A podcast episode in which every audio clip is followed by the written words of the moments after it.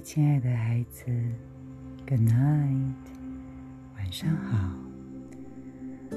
宝妈今天碰到了一个大学生，之前教过他，最近要毕业了，感到非常的迷惘。他不知道未来要做什么。他念的科系也不是他真正喜欢的。虽然他目前的工作老板很赏识他，他也对自己的能力很有信心，但是总是在这样子的一个工作场域上面，好像看不到未来。他感到很迷惘，听着他流泪。诉说着自己的无力感，宝妈突然想到一个场景。我们常常说，人生是一场游戏，有一种游戏，每一个人在儿时都曾经想要挑战，叫做鬼屋。有时的时候，我觉得人生。很像鬼屋啊！你们知道，在玩鬼屋游戏的时候，最可怕的时间在什么时候吗？就是当你排队下一个轮到你进场的时候。接下来，在进入鬼屋的十分钟的历程中，前面五到。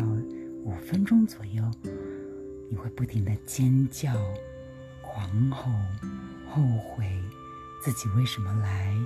刚才应该转身逃跑，但现在逃跑也来不及了，只好硬着头皮往下走。宝妈印象很深刻，在我低年级的时候，曾经去玩过建国中学的，嗯。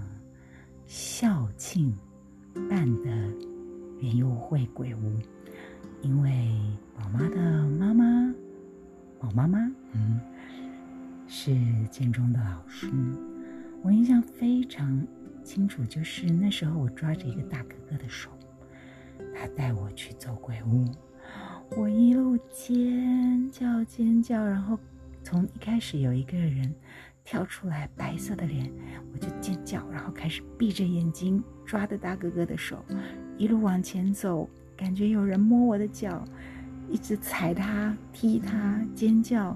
但在中后段的时候，我其实知道自己已经快走完了，我眼睛持续紧闭的，然后心里在想：哎，好像就这样而已嘛。我刚才在那边鬼吼鬼叫什么？接着就走出了鬼屋，一阵轻松，觉得很刺激，但又觉得自己很可笑。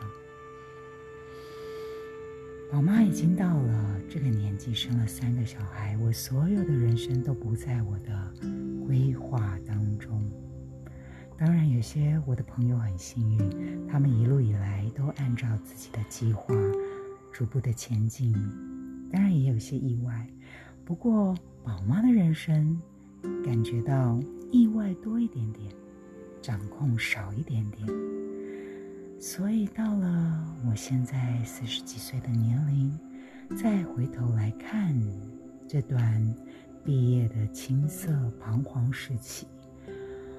那种读书当初壮志、雄心壮志，然后发现最后却没有办法如自己意的这种失落感，然后觉得很想要、很沮丧、很想要大哭，然后觉得自己怎么会走到这一步？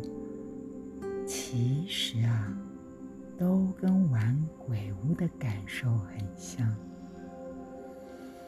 宝妈只想跟你们说一句：勇敢的前进，勇于接受所有的意外，回顾的时候，你都会知道，他们不管好坏、喜悲，都是让你